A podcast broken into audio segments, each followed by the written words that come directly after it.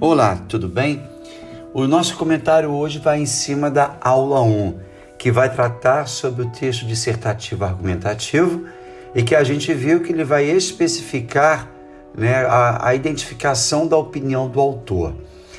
Um item que deve ser levado em conta é o que? A gente percebe que no texto dissertativo argumentativo você deve expor a sua opinião.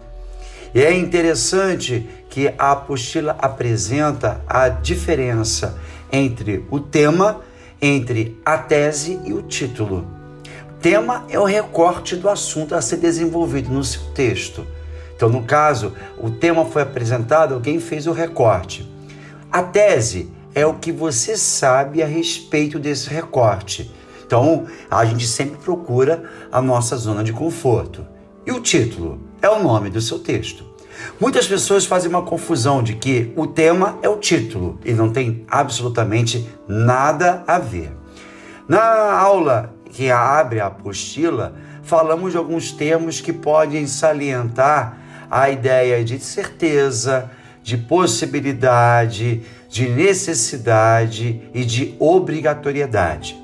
E a primeira questão que puxa para a nossa apostila diz assim: Dependendo da situação comunicativa, o mesmo enunciado pode ser expresso de diversas formas.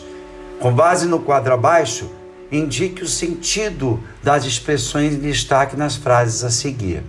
Quando eu digo talvez o professor consiga chegar a um tempo, esse talvez é a ideia de quê? De possibilidade, exatamente. B, com certeza ele foi contratado, eu tenho a ideia de certeza. Possivelmente ele chegará à noite, a ideia de probabilidade. É necessário comprar os livros antes do início das aulas, a ideia de necessidade.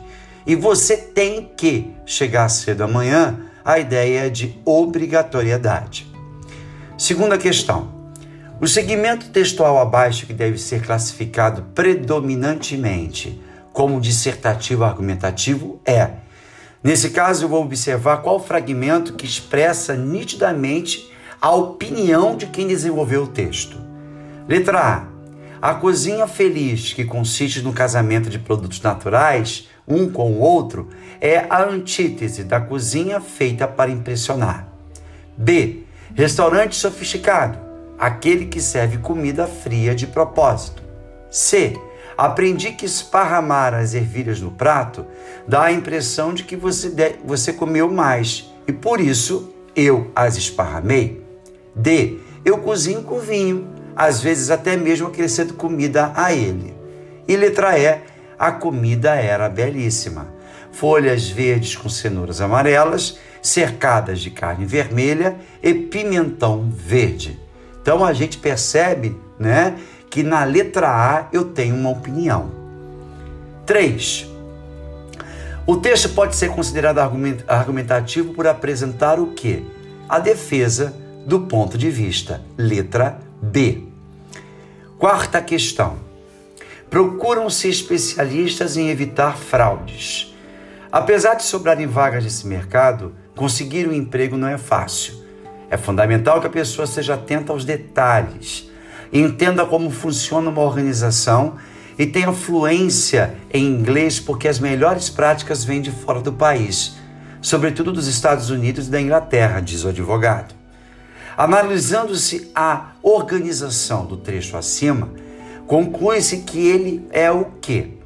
Ele é argumentativo narrativo? Ele é estritamente argumentativo? Ele é descritivo narrativo? Ele é estritamente descritivo ou ele é descritivo argumentativo? Bom, logo de cara, nós temos uma argumentação, não é isso? Então a gente percebe que a pessoa tem que ter detalhes. Então há uma descrição. Ele é descritivo argumentativo, letra E. Hoje, então, nós completamos o nosso encontro falando justamente disso. Coloque as respostas com atenção e até a próxima aula.